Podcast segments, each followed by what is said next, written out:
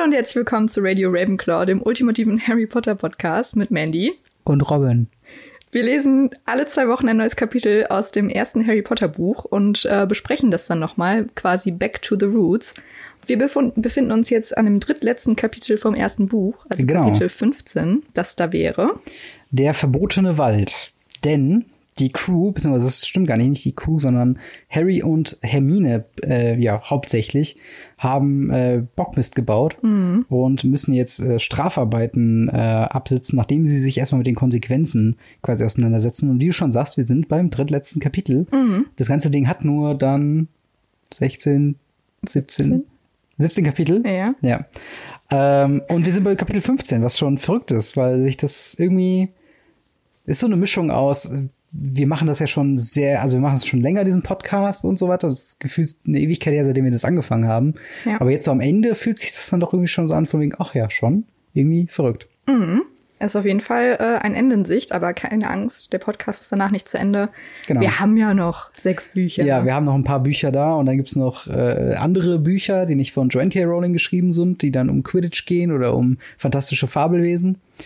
Äh, und, und dann, Filme vor allen Dingen. Und auch. Filme, genau. Also wir haben noch einiges auf jeden Fall zu besprechen. Aber wo waren wir denn das letzte Mal, ähm, bevor wir mit dem Kapitel anfangen?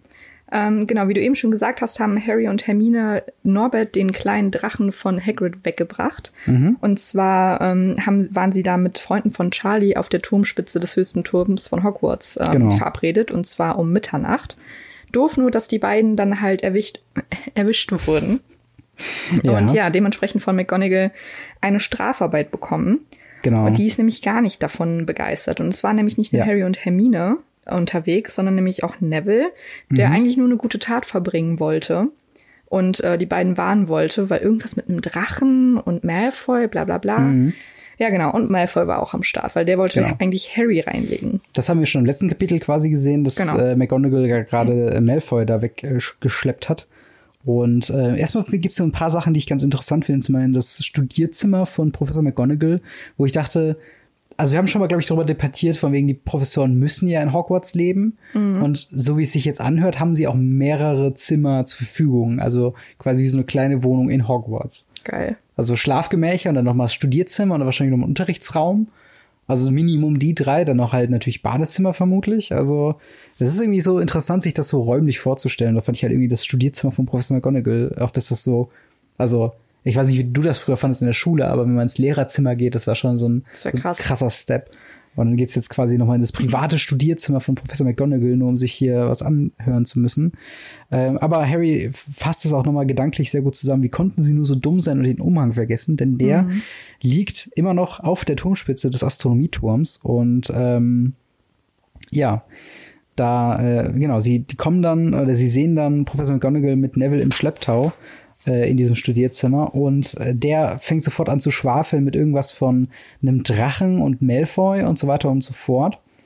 Ähm, Harry schafft es dann tatsächlich, ihm so schnell wie möglich zu sagen, sag mal jetzt nichts mehr. Mhm. Aber natürlich hat McGonagall den Braten schon ähm, gerochen und fasst ihre Schandtaten nochmal zusammen, die nämlich wären. Zum einen, ähm, dass sie um 1 Uhr morgens im Astronomieturm nicht im Bett waren. Und äh, sie fasst die ganze Story in ihrem Wissen nochmal zusammen. Sie haben irgendwann Draco Malfoy irgendeine haarsträubende Geschichte untergejubelt mit irgendeinem Drachen, äh, so dass er halt äh, aus dem Bett ist und Schwierigkeiten zu bekommen hat. Also sie kommt mhm. gar nicht mhm. dahinter, dass es tatsächlich um Drachen gehen das könnte. Dass es auch genau umgekehrt ist und dass Malfoy die ja. anderen anschwärzen wollte. Richtig unfair. Genau, aber ich meine, im Endeffekt mhm. trifft es ja dann doch irgendwie alle. Nur halt, Gott sei Dank ist die Geschichte mit dem Drachen nicht aufgekommen, weil ja. das würde dann noch weitere Konsequenzen irgendwie tragen. Was ich noch so ein bisschen interessant fand, war, dass bei dem ganzen Geschehen im Buch Neville dabei ist, weil der ist im ja. Film ja gar nicht dabei. Dafür ist Ron nämlich dabei. Also sind ja dann zu dritt. Ja. Wie waren da nochmal die wie waren da nochmal die, die äh, Umstände, dass sie, weil diese ganze Norbert-Storyline kam ja gar nicht mehr drin vor. Die wurden ähm, quasi erwischt, als sie bei Fluffy waren, oder? Ähm, Wenn ich mich recht erinnere. Stimmt, und da hat Malfoy nämlich sie tatsächlich Nee, in der Hütte. Nee, nein, Malfoy hat sie, äh, die waren bei Hagrids Hütte und da, wo die Norbert zum ersten Mal gesehen haben und da war ähm, Malfoy am ja, Fenster. Stimmt, genau. stimmt, genau. Und dann war nämlich auch so von wegen, da hat nämlich McGonagall noch gesagt, für alle vier und da war noch ja. Malfoy so, vier, das kann nicht richtig sein, Professor. Ja, doch klar, du warst mhm. auch draußen, Vollidiot. Ja, genau. Ähm, und sie zieht äh, noch 50 Punkte für Gryffindor für jeden der drei ab. Also für Neville, Hermine ja. und Harry, was 150 Punkte Abzug bedeutet. Das tut schon weh. Definitiv, weil wir auch bisher, das habe ich ja am Anfang schon relativ gesagt, dass halt dieser, wenn man mit solchen Parametern, mit so oh, 50 Punkte Abzug, dann ist so, ein Punkt Abzug für Gryffindor, dann da haben die schon so, oh, verdammt, Punkt abgezogen, verdammt, so. Ja. Aber natürlich jetzt ist es nochmal eine komplett andere Dimension. Jetzt haben sie auch ihre Führung gegenüber Slytherin verloren. Genau. Aber ähm, McGonagall rückt nicht, noch nicht so ganz mit der Sprache raus, was denn die Strafarbeit ist und lässt, was ich noch sehr schlimmer finde, mhm. alle noch so eine Woche zappeln. Ja. Also die, ne, alle Schüler sind jetzt pisst auf Harry, dass er quasi alle in, ja, ins Verderben gebracht hat und ihnen 150 Punkte Abzug beschert hat. Mhm. Keiner redet mehr so richtig mit ihnen. Ja. Ähm, ja, aber McGonagall sagt halt auch noch nicht so, ja gut, ihr müsst jetzt die Küche putzen oder so oder das Mädchen. ja, genau. Und ähm, tatsächlich finde ich es noch interessant, dass warum Neville denn da ist. Äh, und dass den beiden auch ein bisschen leid tut, dass sie quasi so mit der ja. Grund sind, weil äh, er schreibt hier, Harry wusste, ähm, was es ihn gekostet haben musste, sie im Dunkeln zu suchen, um sie zu warnen. Also er hat sich da wirklich im Dunkeln ohne Tarnumhang, ohne Lampe und so einfach durch die so Schlösser getappt, nur um den Bescheid zu sagen. Also wirklich ein bisschen auch treu doof auf jeden Fall. Ja, absolut, aber auch sehr nett. Genau. Wie gesagt, die anderen sind halt nicht so begeistert davon und auch im Quidditch-Team ist so ein bisschen Anti-Stimmung Harry, weil natürlich ja. die, durch die Quidditch-Spiele viel Vorsprung erarbeitet haben, sich gegenüber Slytherin, was jetzt alles zunichte gemacht wurde. Genau. Und ähm, Harry bietet Wood sogar den Rücktritt, Rücktritt, als den Rücktritt als äh, Sucher der Mannschaft bei, ähm, also stellt ja. ihm das vor. Aber äh, Wood sagt dann natürlich Rücktritt, ja, aber dann können wir gar nicht mehr gewinnen. Das ja. ist ja auch Quatsch. Deswegen genau, äh, muss er sich wohl damit abfinden, dass die Leute erstmal nicht mit ihm reden. Ich finde es auch interessant, dass wie sie dann dazugekommen ist, weil die Gryffindors natürlich ganz normal zum Frühstück gekommen sind, aber mal sehen so, hä, Moment, wir hatten gestern noch mehr Punkte, was ist da passiert? halt, stopp. Und äh, ja, dann kommt so die Geschichte, dass Harry Potter irgendwas mit zu tun hat und sein anfänglicher Ruhm, auch als Held von Quidditch, was auch irgendwie nicht so, es wird einem jetzt erst so richtig bewusst, wie hoch angesehen er eigentlich war. Schlägt jetzt komplett ins Gegenteil und wird sogar von Ravenclaws und Hufflepuffs gehasst, die zumindest gehofft haben, dass äh, Slytherin nicht schon wieder den Hauspokal bekommt. Und so sieht's ja jetzt im Moment noch so aus. Und du hast ja eben schon gesagt, mit dem Quidditch-Training, da wird Harry jetzt nicht mehr als Harry angesprochen und es wird überhaupt nicht mehr mit ihm gesprochen, sondern er wird nur noch der Sucher genannt, äh, wenn äh, mit ihm, also über ihn geredet wird. Also er hat sich einiges an äh, Missmut eingefangen, auf jeden Fall. Als Harry dann den Gang entlang geht, hört er quasi jemanden in einem Klassenzimmer sprechen, so ein bisschen nuscheln. Und er hat sich eigentlich geschworen, nicht, sich nicht mehr in andere Sachen einzumischen. Mhm. Aber er findet oder er hört Quirrell quasi mit jemandem reden. Ähm, nein, nein, bitte nicht schon wieder. Und er schluchzt auch und sowas, was meine These unterstützt, dass Quirrell unter dem Imperius-Fluch steht. Also einer der drei unverzeihlichen ja. Flüche, die ja quasi jeden zum Sklaven machen, sage ich jetzt mal. Ja. Und ähm, dass Quirrell halt nicht so ganz hinter der ganzen Sache steht, dass Voldemort in seinem Kopf lebt. Und, ja, ähm, das, wie ist das auch passiert? Hab, haben wir schon drüber gesprochen? Wie, wie ist der da reingekommen? Naja, er brauchte halt jemanden und ich denke mal entweder Imperius-Fluch, wovon ich jetzt eher mal ausgehe, weil es scheint halt nicht so, als würde Quirrell das freiwillig machen. Ja, aber, aber wie ist er da reingekommen? Keine Ahnung. So der, der physische Akt des Einpflanzens. Das möchte ich, glaube ich, nicht wissen. Danke. Ja, das ist halt auch super weird. Und warum auch Hinterkopf? Also. Ja. Naja. Ich weiß nicht.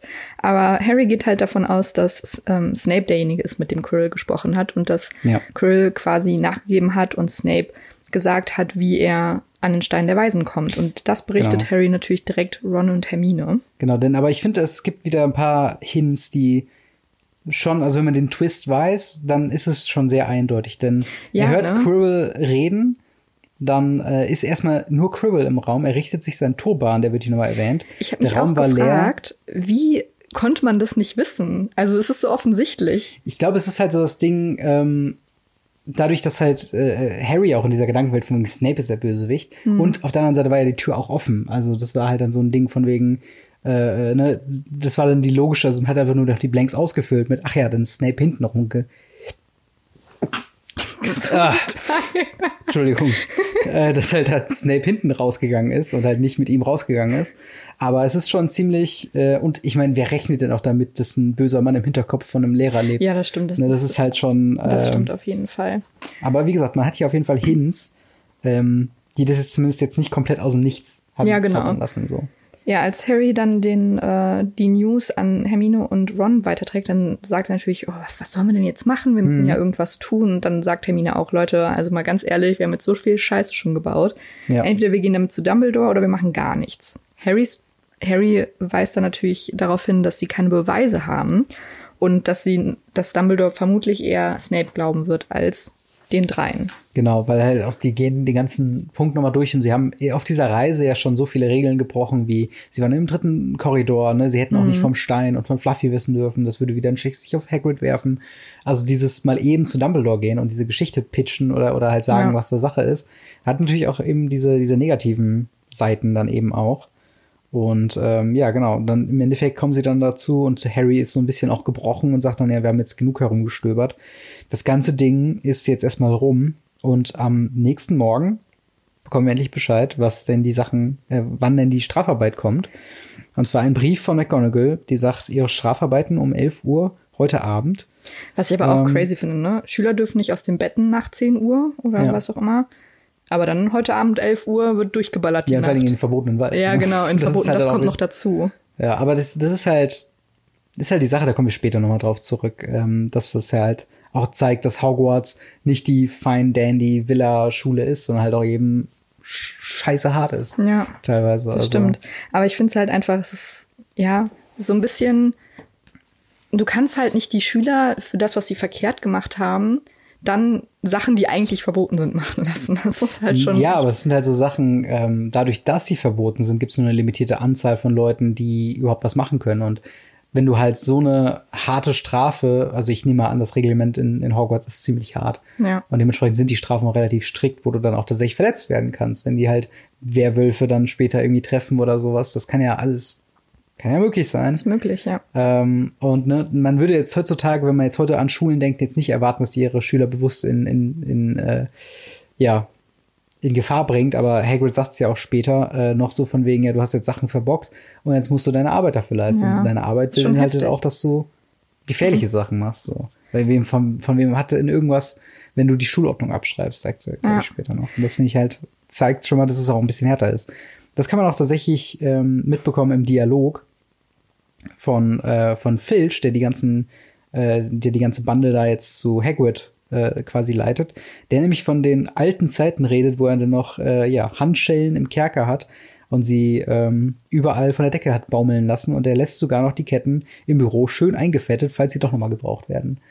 Das supportet wieder den Punkt, dass zumindest zur Lebenszeit von Filch, der jetzt natürlich auch schon älter ist, Schüler zur Strafe in den Kerker gehangen werden. Ja. What the fuck? Vielleicht sollten wir das auch mal hier umsetzen. What the fuck? Es ist keine, ähm, ja, Nee. keine so geile Geschichte. Also, Neville weint auch die ganze Zeit, was, äh, was ganz, was mir ein bisschen das Herz bricht. Und genau die, ähm, Er hat am wenigsten verbrochen. also die Bande besteht halt aus Harry, Hermine, Malfoy und Neville. Mhm. Und die bekommen dann halt gesagt, dass es in den Wald geht. Ich habe mir dazu, dazu nur geschrieben, so, sounds legit. Also so, was ist das? Jetzt müsst ihr in diesen verbotenen Wald, die armen Erstklässler, die sind halt elf. Diese Ja, Kinder sind elf Jahre alt. Ja. Das ist schon echt heftig. Das ist schon krass. Die Reaktionen darauf sind auch schon äh, sehr extrem. Also äh, Malfoy, der so ein bisschen elitärer dann auch drauf ist und meint so, nee, ich gehe da nicht rein. Das könnt ihr ab, das könnt ihr wirklich knicken so. Mhm.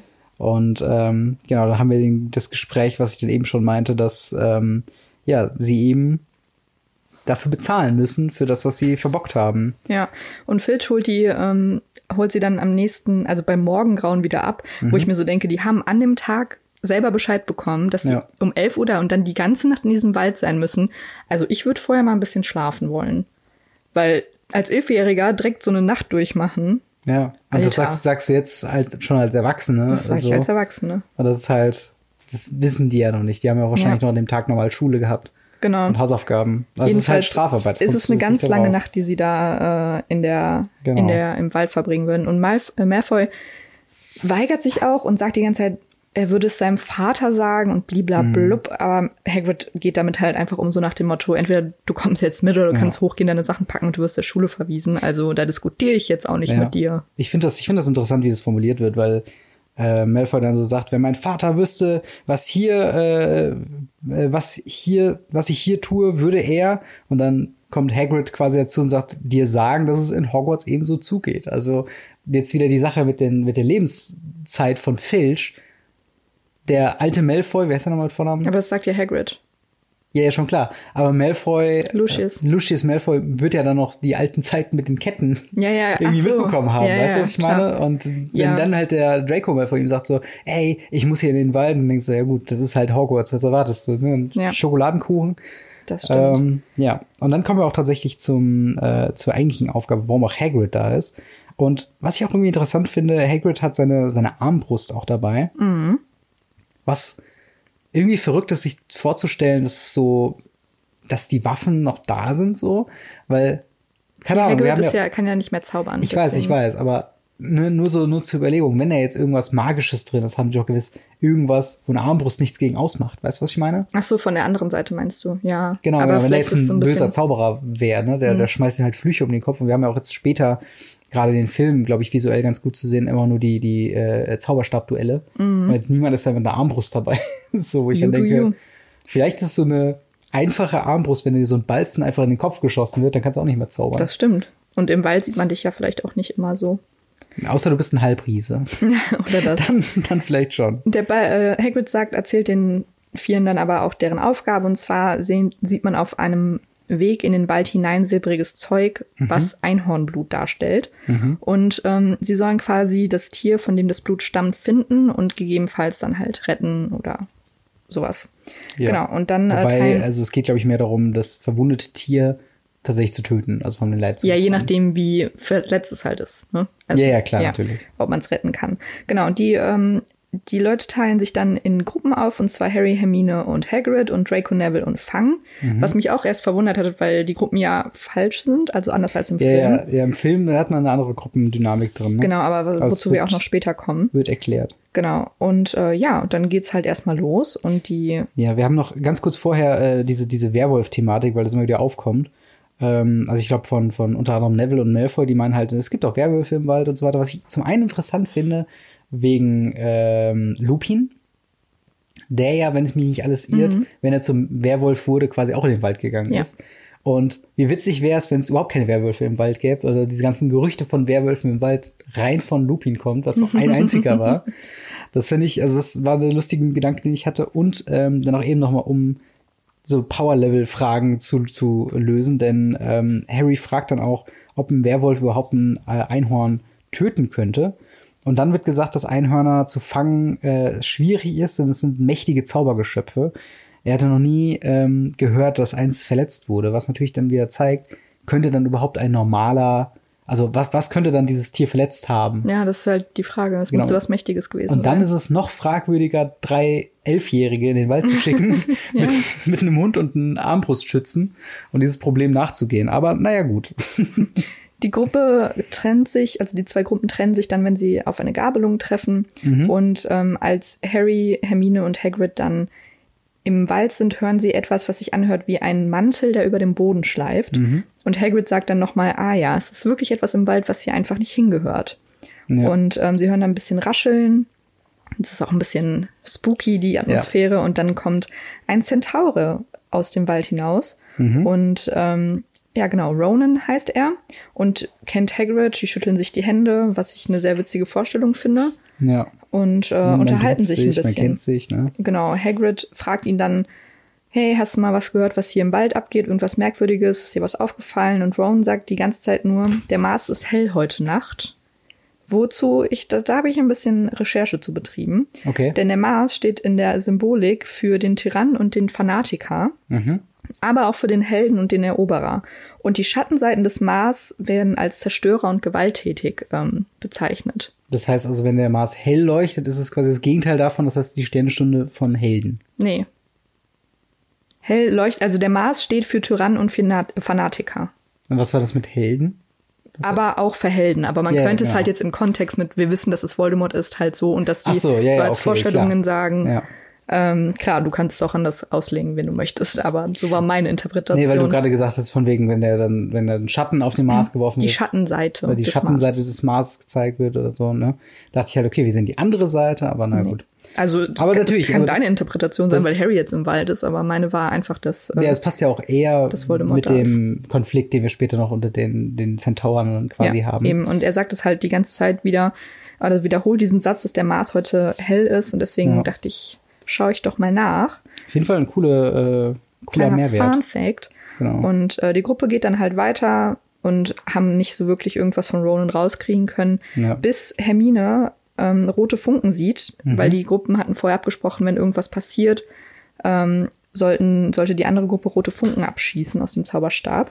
Was dann auch nicht so clever ist, dass Hagrid sagt, ihr beiden wartet mal hier und ich gehe jetzt mal zu den anderen. Warum Ja. nimmt ihr sie nicht einfach mit? Jetzt stehen die beiden da und warten und warten. Naja, aber das Problem ist natürlich, ne, an dem Ort, wo sie gerade sind, sind sie relativ sicher. Zumindest ist da jetzt gerade keine Gefahr. Ja. Und die beiden jetzt in den Gefahrenpunkt mit reinzuziehen, wäre unlogisch gewesen. Also Ja, aber dann es ist, alleine zu lassen, es ist beides nicht Es optimal. ist generell fragwürdig, Elfjährige in den verbotenen Wald zu gehen, wo äh, allerlei äh, Gestrüpp herumläuft. ja. Ähm, aber genau, mit diesen roten Funkenwarnungen und dem, warum das jetzt passiert ist, äh, haben wir auch den, äh, eine, eine Gruppen-Neuzusammenstellung. Das ist Denn, auch so total banal ist so. Okay, wir hatten jetzt eine Gefahr, wir bilden neue Gruppen, Leute.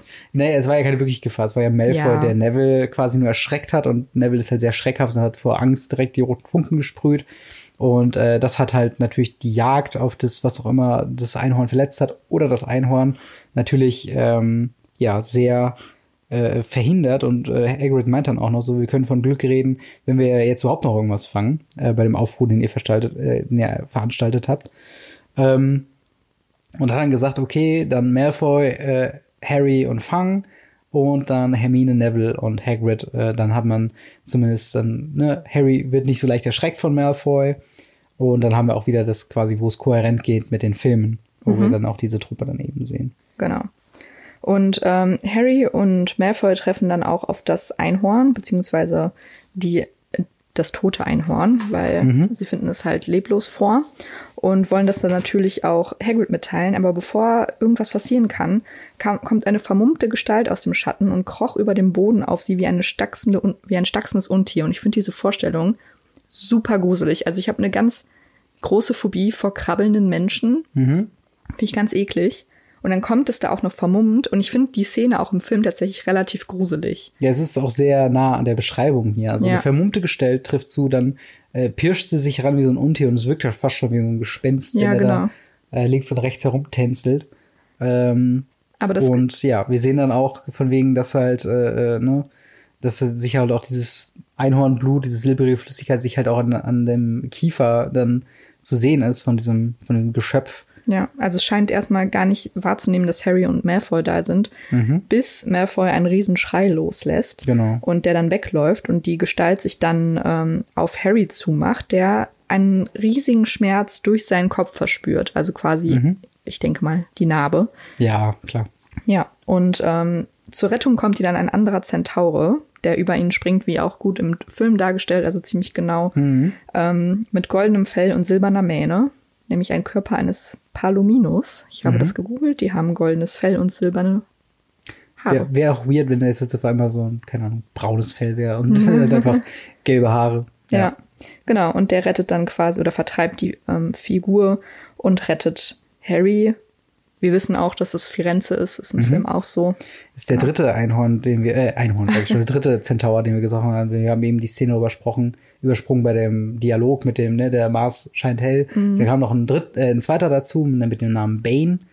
Und äh, beide sind sehr kryptisch gewesen und haben jetzt nie irgendwas äh, Sinnvolles gesagt. Jetzt hier der dritte, ein jüngerer wirkender Centaur, was ich auch sehr interessant finde, diese, diese Implikation von jungen und offener anderen Kulturen gegenüber. Denn ähm, genau, Firenze lädt den jungen Potter ein, quasi auf ihn zu reiten, um ihn in Sicherheit zu bringen. Und äh, dann kommt Bane eben dazu. Und er sagt dann auch, ist dann stinksauer und sagt dann auch, was, was hast du denn dann Menschen auf deinem Rücken? Was bist du ein Maultier? Was soll das sein? Ist das, bist du jetzt ein Esel oder was?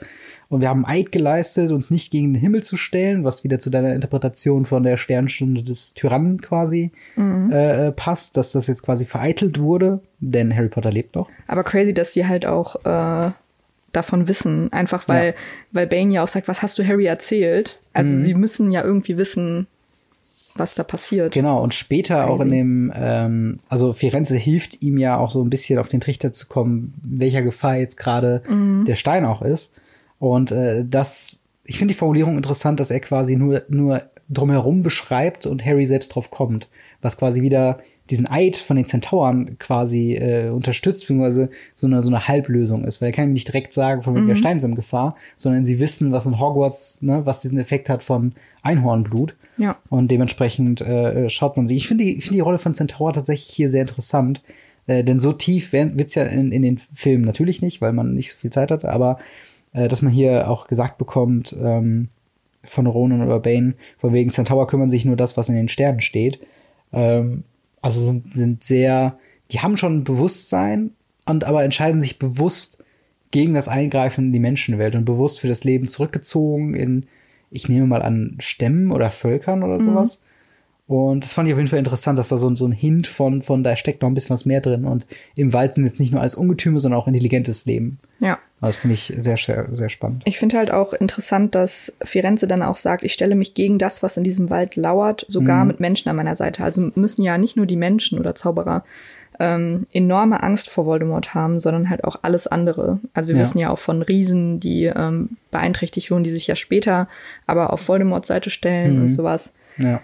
Also es gibt auf jeden Fall allerlei ähm, ja, Wesen und so, die Angst vor Voldemort haben und dann sogar zusammen gegen ihn kämpfen werden. Genau, ich finde es auch noch ein, ein Punkt, ähm, den haben wir jetzt übersprungen, weil der inhaltlich jetzt uns nicht so weit gebracht hat, aber den habe ich mir auf jeden Fall markiert weil ich ihn interessant fand. Und zwar ähm, ging es da um die Sequenz, wo sie lernen für die Prüfungen, um sich ein bisschen abzulenken von dem äh, Verlust der Punkte. Und da war irgendwas erwähnt worden, genau, von den ähm, Zauberbällen einzuprägen und die Jahreszahlen großer Entdeckungen in der Zauberei und von den Koboldaufständen auswendig zu lernen. Also das ist, glaube ich, was Harry gerade lernt für die Prüfungen. Mhm. Und dann Koboldaufstände würde mich halt auch interessieren, in welchem Zusammenhang, denn Kobolde kennen wir ja dann die, die Bank-Kobolde von Gringotts unter anderem. Mhm. Und in dem Kontext könnte ich mir jetzt nur vorstellen, dass die Koboldaufstände bedeuten, dass sie sich gegen die Zauberer gestellt haben. Und mhm. ich finde das vom, vom Worldbuilding her deswegen interessant, weil so wie wir die Kobolde ja dann in der Jetztzeit kennengelernt haben, sie ja wieder bei Gringotts arbeiten. Also ja. im Kopf gibt es dann so diese Geschichte von wegen aufständische Kobolde, die sich nicht mehr in diese Bank fesseln wollen mhm. und halt auch nicht mehr genau genommen für die Zauberer arbeiten, sondern halt eben frei sein wollen. Plus halt diesen Punkt, dass wir halt jetzt diesen, diesen Aspekt haben, dass es noch andere intelligente Fabelwesen gibt, wie halt Centaur, oder wie du schon meintest, die Riesen, die nochmal eigene Fraktionen quasi bilden in diesem Universum. Finde ich, gibt das genug Stoff, um dieser Welt quasi noch ein bisschen mehr Leben einzuhauchen, so. Ja. Und ich könnte mir halt vorstellen, dass man auch in der Welt von Harry Potter über diese Konflikte quasi sogar noch weitere Geschichten schreiben könnte mit komplett anderen Wesen, die jetzt keine Menschen sind. Und dann würde es nochmal ein komplett anderes Licht auf die Zaubererwelt quasi werfen. Ja, das stimmt. Das auf jeden Fall äh, könnte man alleine schon Bücher drüber schreiben, über diese genau, Thematik. Genau. Auf jeden Fall also, sehr interessant.